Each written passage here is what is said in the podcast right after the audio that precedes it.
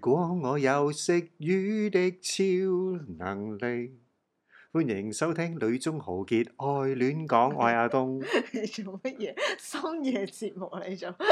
我係善文，係啦，喂，善文，我哋使唔使要同大家致歉？我哋上個禮拜咧爽約喎，約咗人又又 no show 咁樣。係啦，即係大家可能都唔係，其實可能我都係 FF 嘅啫。大家可能期望會聽到我哋嘅誒製作啦，但係上個禮拜咧，我哋係突然間中住又起，係啦，東主又唔見咗人。其實就冇起嘅。不過如果大家有留意到咧，我哋呢個頻道雖然都已經即係一段時間啦， 咁但係我哋嘅女中豪傑亂咁嚟咧，係啱啱好一年。哦，你你講到好似咧，喂，係係咪係咪要接埋要執笠咁樣啊？我都有諗過嘅，人生去到某啲階段，係咪行到落去咧？真係大家都唔知 嘅。你講緊我哋個頻個道，頻道啫，OK，即 係佢講到大家好似好鬼驚咁樣啊！係啦，咁我覺得一年都係一個幾好嘅時候去到檢討下，即係我哋點樣去製造落去啦，或者我哋值唔值得繼續做落去啦。嗯，頻道嘅口頭禪就係我哋揾一集再同大家分享。 係啦，整一個咩大事回顧啊，誒有埋主題曲啊咁樣嗰 啲啊，你作啊？咩誒揾陳天林咯，似你你好熟 㗎？係咯，好似同佢好熟咁樣，唔識佢嘅你其實等我。等，我 send 個 message 俾佢。誒誒，喂，OK，我 subscribe 咗佢個頻道嘅，OK，會唔會製作片啊咁樣啊？誒係咯，我哋就揾一集再同大家誒即係啊詳細交代講返係啦啦，我哋係啦，即係女中豪傑愛戀港二零二三年巡禮咁 啊節目巡禮咁啊。環遊世界，我哋去。係你啦呢個禮拜過得好嗎？呢個禮拜咧，我一定要講嘅就係呢兩日咧睇到新聞啊，又出現呢個因行又出事啊，但係你你要講翻先，因航唔係人人都知係乜嚟？因行都唔知係乜嘢。因航唔冇啊係 咪犯法殺人係？ 即係雖然好多人都知咁，但係可能有啲唔喺香港住嘅朋啊咁友啊會係聽咁㗎啊嘛係咁啊即係唔係係廣東話就會知㗎嘛？係啦，咁啊，因航咧其實係一間航空公司嚟 嘅，係啦。只要你喺 Google search 打個因字出嚟咧，特別喺呢個禮拜咧，應該就會即刻出因航出嚟㗎啦。因為所以嗰個因係啦，因為所以嗰個因啊，其實係講緊某大香港航空公司呢、嗯個禮拜咧就出新聞稿啦，就話嗯會有個巨型嘅招聘會，咁就會請翻啲航空服務員啊咁樣，嗯咁、哇好恐怖啊！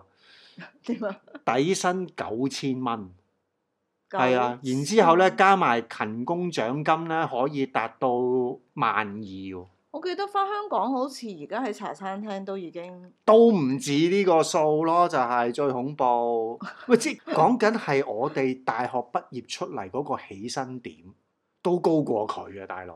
如果係幾千蚊，真係唔止啦，係嘛？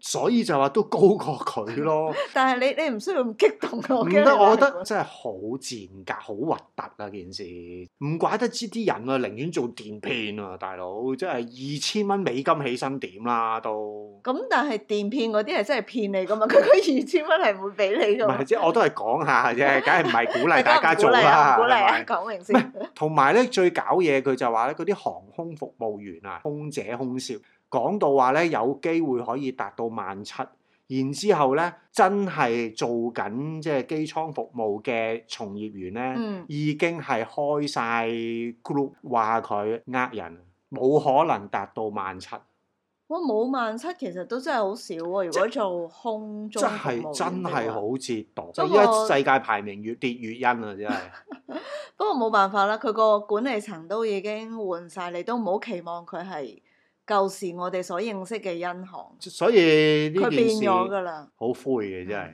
變咗心嘅就由得佢啦。不如我哋今集 咧就介紹一啲新工種俾大家去認識啦，吸引大家嚟柬埔寨 睇下有開工冇係啊！啦，睇下有冇吸引力啦，係 嘛？柬埔寨誒。特別工作係啦，特別工種，我相信唔係咁容易喺其他地方見到呢啲工種。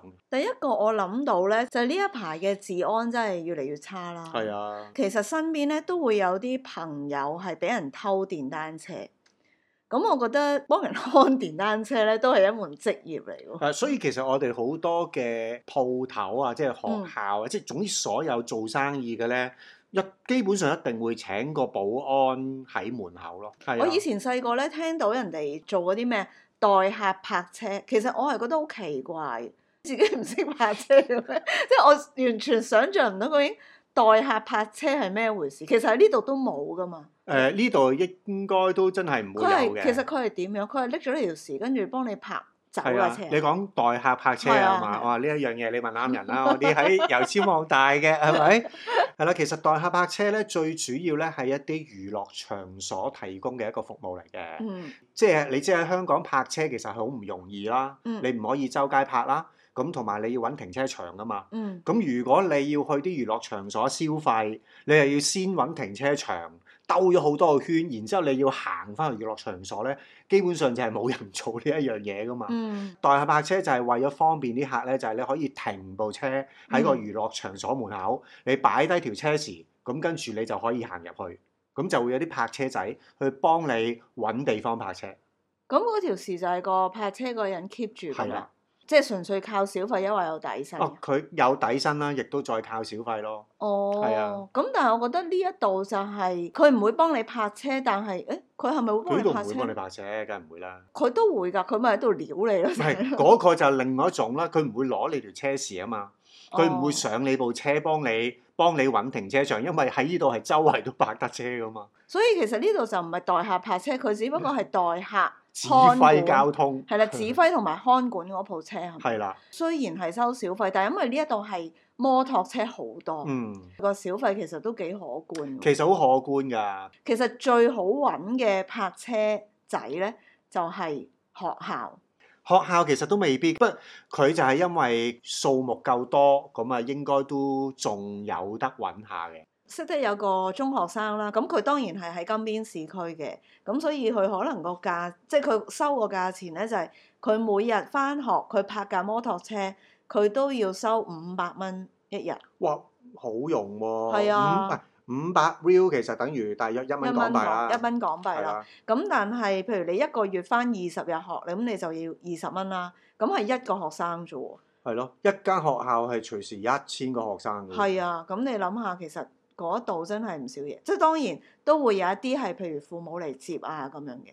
咁但係其實你計翻個工作量，佢亦都唔係多咯。係啦，即係啲學生翻晒學拍咗喺度，基本上基本上就佢就可以飲咖啡係㗎咯佢就可以 飲咖啡同埋喺度睇手機㗎啦。係啊，已經不過佢一定要看住啲車，唔好俾人偷。即係看住幾百架車都唔容易喎。佢哋有佢哋嘅 system 嘅嗱，學校咧我就唔係好清楚啦，可能係校長或者某個主任嘅親戚去做嘅嗰嗰份嘢，嗰份神佢工有啊嗰份信，喂基本上一定係嘅添啦，係 係啦。咁但係譬如喺啲大嘅市場咧，嗯嗰啲係真係集團經營嘅，某啲集團經營嘅，嗰啲仲好玩啊嗰啲，嗰啲就真係收你一千蚊一部。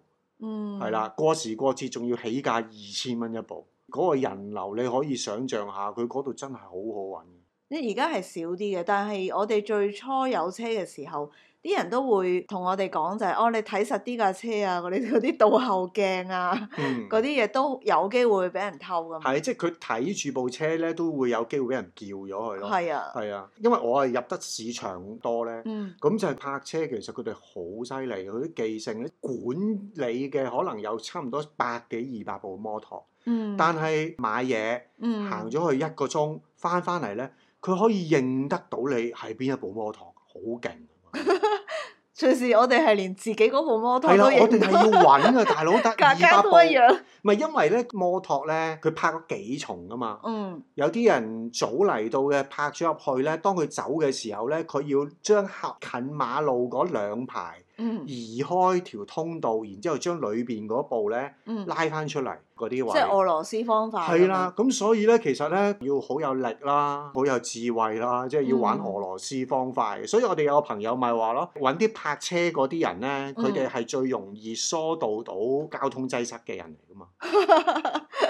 因為佢哋就係好知道咧點樣將一部車攞出嚟，然之後將另一部車塞翻喺嗰啲位度，係好快㗎真係係。啊因為喺呢一度嘅指揮交通唔係跟交通燈噶嘛，冇錯，又唔係跟交通燈係啦攝。位啊嘛。係啦，喺柬埔寨就係咁，我成日都開車都講㗎啦，係咪、嗯一塞車咧，一定係有警察喺前邊做做 乜嘢？佢指揮交通，即係佢都唔係淨係你講， 好多人都咁講。一塞車大家就話：哦，前面一定有警察。係啦，一塞車就係有警察，原因係乜嘢？佢根本都唔識得去將啲車去塞，佢咪令到啲車好塞咯，佢食啊。唉，真係攞命嘅，係啊，同埋啲警察咧好得意嘅喎，就係、見到呢啲車塞到打晒困籠喐唔到嘅時候，佢就會行 開。我覺得呢個都係柬埔寨一個好特別嘅風景嚟。係啦，所以咧第一個好特別嘅工種咧，係幫你指示你泊好部車。嗯，係啦，佢可以咧係準確到咧，你連點樣扭軚，佢都要好着緊。係啦，係。呢度嗰個呢個係佢存在嘅價值嚟嘅。係啦，好搞笑喎！連柬埔寨嘅朋友咧，一講起呢啲泊車嘅咧，佢哋會即刻做埋佢哋做嗰啲手勢 咧，一路撩你啊、轉圈啊嗰啲手勢咧，好鬼做我哋學校啲學生都成日係喺啦！度我哋聊。係 從小就已經識㗎啦，真係。係啊，搞咁呢笑個嘅工種，我覺得真係望落好似唔需要任何技能啦，但係要做起上嚟都唔簡單嘅。 嗯，你真係你要有手語同人溝通啦，有時咁跟住你要用力去到推車，可能唔係成日推摩托，或係推架車嘅喎，因為幾重嘅車，同埋你要好好記性。咁但係如果大家想做嘅話咧，我覺得呢個係完全可以突破語言障礙都可以做到係嘅啦，唔工需作，要語言啊， 係啊你都冇錯可以做到嘅。幾得意啊！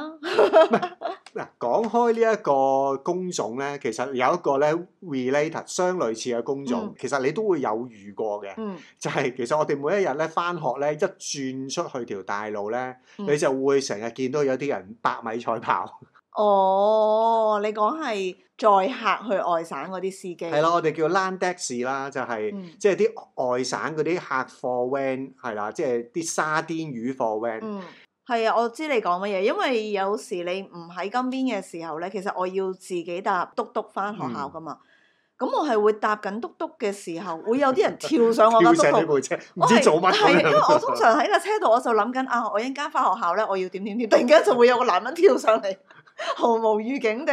咁後來我先知道唔就係唔係係、講得太恐怖啦！呢件事，佢係跳上你架車嘅側邊，掹住部車，唔係就唔㗎係佢跳入去你個位度。佢唔係跳入去我個位度，但係係佢個手咧係好似好想去掹我啲係嘢，啊掹係你啲嘢因為嗰啲司機咧好想截到啲客去上佢嗰部車嗱。佢哋最有效嘅方法咧就係、幫你攞埋你嘅行李係啊啦嘛。一攞咗你嘅行李，你要停。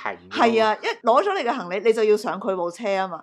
咁但係我唔知佢做乜噶嘛，咁所以我嗰一下我就會心嚟一嚟咁樣。係咪件事咁後都來真係幾恐怖。係啊，咁後來我就會醒目啲咯。第一咧就係唔好同佢哋對到眼神，第二就係咧點都好擰咗頭先。總之喺嗰段路咧，我就不斷擰頭，就係話俾佢哋聽，其實我唔係㗎，我唔係嚟搭你架車㗎，我 要向前行。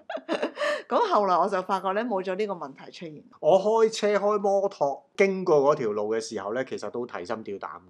我哦因為佢哋會追住，冇錯，即係個問題就係咧，我梗係冇事啦，但係喺我側邊其實有好多呢啲咁嘅車，佢哋係會突然間咧跳出嚟啦，或者加速啦，其實係真係好危險咯、嗯件事。其實嗰啲咧有啲根本唔係司機嚟嘅，佢哋嗯只係去收佣幫個司機去做跑腿。我覺得佢哋真係好好身手，其實可以真係為佢哋咧做一個運動會， 係啦，即係去比試下邊一個係即係百米飛人。辛苦錢嚟嘅，都唔容易㗎。辛苦錢，但係其實幾好揾㗎。譬如我去外省咧，我要大約四蚊美金啦，萬五蚊嘅簡幣，嗯，佢可以從中抽佣一千到兩千㗎，即係每一日可以幫手接到二十三十個客，咁、嗯其實嗰個生活費咧喺翻度㗎，嗯。係啊、不過我哋頭先講嗰兩個行業都係啲比較望天打卦嘅行業啦，即係天氣唔好，其實可能就已經係冇生意。誒唔、會冇生意差嘅，啲辛苦啲啦。係啦。咁但係我哋跟住講，其實天氣唔好咧，可能佢嘅生意會更加好。咦，有啲咁嘅事？就係咧，都係同交通有關。哦呢度啲交通實在太混亂。曾經住過一啲地方咧，係超級塞車噶嘛。嗯，咁有時咧，我要坐朋友車去翻工嘅，我哋經過啲路口，咁嗰啲路口咧係會有一啲本地嘅義工去到指揮交通，而係唔塞車。 係啦， 聽得明破啊盲腸啊！真係，哇！呢一樣嘢好勁啊！你喺後邊咁樣加落嚟，即刻 又成件上咗事，成件事唔同晒。係啊，佢淨係喺繁忙時間出現。其實我最初見到嘅時候，我就覺得有啲搞笑，即係你又唔係交通警察，你又唔係着制服，跟住你企喺路中心，其實交通又混亂係好危險嘅事嚟噶嘛。咁有一啲咧，甚至係會有殘障，即係嗯你見到佢係行動有係啲啦唔跛方下便跛嘅下咁咁。樣。咁但係佢就會即係吹住個 BB，跟住就會喺度指揮交通係。咁但係大家又好似好接受到呢件事喎。咁我估係第一，即係有少少憐憫，即係見到佢咁辛苦就合作下啊啦咁樣。嗯你講得啱㗎，係真係有依啲人嘅出現咧，人咧攝下攝下嘅人係少啲嘅，真係會係聽指示去做嘢咁樣咯。係啊，我又覺得幾特別啊咯。即係當然呢個我又唔可以坑佢咗個職業啦，但係。呢樣嘢喺其他國家我都相信係比較難，即係雖然柬埔寨政府都曾經出過一啲通告或者聲明，就係呼籲啲人唔好咁樣做，因為嗯啊始終你唔係受過訓練。 咁但係就係唔係受過訓練先 有先掂㗎，通常都係咁樣㗎。係，啊，咁佢嘅收入就係經過，因為塞車嘛，所以每架車都行得好慢嘅。咁喺經過嘅時候咧，就會好多人都會塞啲錢俾佢。係我覺得幾特別嘅，佢又唔係一種施捨嘅心，佢係一種誒、哎多謝你幫忙，好似有啲小係費啦嘅，多謝你感覺開路。 係啊，多謝你開路，即係當然啦，呢、一個位置咧，其實應該收入咧就未必好穩定嘅。咁、嗯，嗯但係我覺得未嘗唔係一個好方法啦，咁樣啦係咁，同埋大家都欣賞啦。雖然好似行動唔方便，但係佢都唔係喺度等人幫，佢係好似喺個社會嗰度盡力去到協調做一啲嘢，嗯，幾值得人欣賞。柬埔寨雖然俾人個印象係比較落後貧窮嘅國家，但係其實喺呢個地方咧，只要你肯嘗試肯去做的話，其實又會比較自由，即係冇咁多規管限制你要做乜嘢。嗯，反而就係其實你可以好多機會去到揾到出嚟咯。係咯，係 咯， 我又好想講嘢啦，真係。 我又唉開一集俾你 講，係咯，咁所以其實我哋即係特別喺柬埔寨一啲比較基層嘅群體咧，其實就係因為揾食艱難，更加要有好多創意啦，同埋我覺得最重要就係佢哋有勇氣嗯，去做咯。咁而事實上，即係喺柬埔寨都係一個好友善嘅國家，即係嗯尤其是對於一啲基層嘅人、普羅大眾咧。嗯，佢哋係會真係有一種互相幫助誒、呃心態，即係譬如我哋去一啲嘅餐廳食飯呢，我哋一路食飯嘅時候呢，會有好多唔同嘅人捧住啲嘢走嚟賣嘅，即係有嗯生果啊，有飾物啊，有誒、呃一啲零食啊咁樣。嗯，當初我都覺得好得意喎，即係啊，即係以為係餐廳嘅 staff 嚟嘅，係啦，啊即以係好似為啲餐廳點心車冇就咁係樣點心阿姨咁樣係啦啊。即係唔關餐廳事喎。呢、嗯一班人係逐間餐廳入去，嗯，咁但係餐廳負責人咧，亦都唔會趕佢走嘅。特別喺香港啦，就話譬如外來嘅飲食係唔可以喺餐廳食㗎啊嘛。係啦，你試下即係有人帶嘢入去做 sales 啊，嗯即係除非係賣啤酒係同咗個餐廳有咗合約嘅啫，嗯，否則的話你係冇可能咁樣。但係呢一度就係都好似係一個好正常嘅，誒不過我覺得其實係少咗咯，即係會咁樣做嘅餐廳或者係啲基層嘅群體會夠膽入去咁樣做嘅餐廳，其實係唔多嘅。係咁啊，係即係係啊容許佢哋咁樣做嘅餐廳，可能真係少咗啦。係啊，真係啲好 local 嘅餐廳，即係譬冇錯如我哋去而家譬如去食 pizza 嗰啲，基本上你都唔會見到。係啦，即係一入係去冷氣地方，可能真係做唔到係啊咁樣嘅。我相信如果佢哋入去，可能都唔會俾人趕嘅，但係佢哋亦都唔會夠膽入。唔夠膽行係啊入去。最後介紹多一個啊，我覺得香港人就唔會做噶啦，其實都唔係一個職業嚟嘅，不過幾特別咯，即係你可以突然間會有一筆錢，就係咧柬埔寨嘅女人，有啲人係會賣佢嘅頭髮咯。哦，咁得意。我最初聽咧，我就覺得有啲唔舒服嘅，窮途末路嘅時候先走去做。我唔知係咪因為睇過嗰陣時有一套《孤星女》，個女主角就係要賣佢嘅頭髮去到生存落去，咁可能就有呢個印象啦。咁事實上都係嘅，賣頭髮呢樣嘢咧，會被視為係啲富有國家壓榨貧窮人嘅一種舉動咯。咁但係其實喺我身邊咧，就係、有一啲女孩子，佢哋未必會係咁諗，啊佢哋就係覺得啊，我賣頭髮，我又可以幫到人，咁跟住咧，我自己又有一筆收入，而嗰樣嘢其實我係真係唔需要噶嘛，可以我剪幾多可以又係自己決定噶嘛。喺呢度有冇一啲即係我哋我哋國人咩身體髮膚受諸父母嗰種嗯感覺？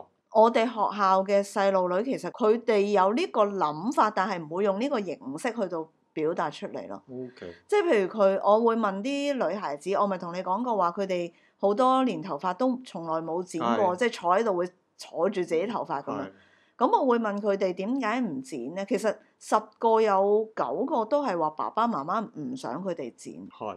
咁佢哋自己就冇乜嘢，即係阿爸阿媽唔想，咁我咪唔剪咯。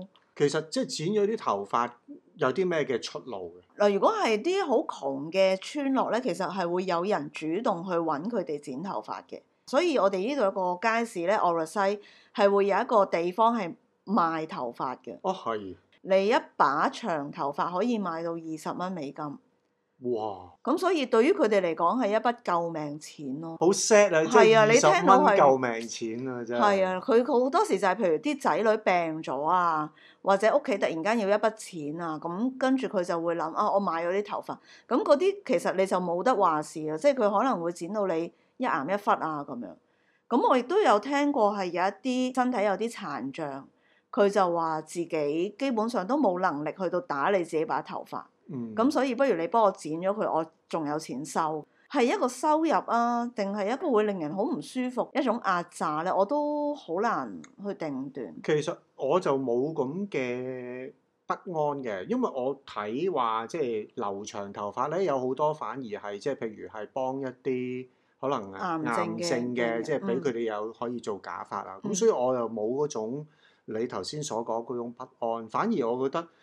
唉，人就係咁樣噶啦，即係去到某啲冇辦法嘅，即係你總好過用啲唔正當嘅嗯，途徑去賺取金錢咯。最被人詬病嘅原因就係、譬如佢係可以買咗二十蚊啦，你自己喺本地街市賣翻出去，同一把頭髮已經係賣到五十蚊，咁而去到美國咧係會賣到一百蚊美金，唉，咁呢個係呢個 係你商業嘅考係咯，慮你。由咖啡開始都係咁樣噶啦，係係咪？即係農作物所以又好特別嘅就係本地有啲機構咧，盡量去將本地女孩子嘅頭髮用一個比較高啲嘅價格去到賣出去。咁而且咧，佢係會將部分嘅利潤咧，去到做翻一個支持教育本地女孩子嘅基金，嗯。即係等佢哋脱貧啦，係啦，其實 咁除咗賣頭髮，我哋仲可以有啲咩賣嘅咧？真係賣 萌啊，係啊，心肝脾肺腎嗰啲就唔好賣啦，冇啲咁嚟啦。賣萌好，咁我哋講咗咁多，其實 係叫人哋嚟做剪呢頭髮。啲係做呢啲乜嘢？都係想去介紹下，即係喺柬埔寨有一啲特別嘅工作啦，認識到多啲柬埔寨嘅文化。即係從側面去到認識咁樣。你可以係毫無興趣噶嘛，嗯對呢一班人佢哋嘅工作。咁但係你細心留意下，人同人之間嗰種嘅嗰種嘅互動嗯，係咯，係我覺得好得意嘅。係啊。咁喺最後同大家講下啦，我哋關於美門時工分享嘅下半部咧都上咗架啦。咁歡迎大家去睇下啦，留低片言隻語去到鼓勵下我哋啦。係片言隻語啦，唔該，真係真係喂第誒頭五個留言嘅會有獎，係啊咁，但係我哋又唔係公開頻道，真係好鬼乞人憎喎。都係咯，頭五個留言嘅有獎，係啦，咁 嚟緊咧，可能都仲會拍一啲嘅片段嘅，咁主要就係都會擺喺隱藏嘅頻道啦，係啦，咁所以如果我哋有嘅話，我就再再同大家公佈啦，好啦，拜拜。拜拜。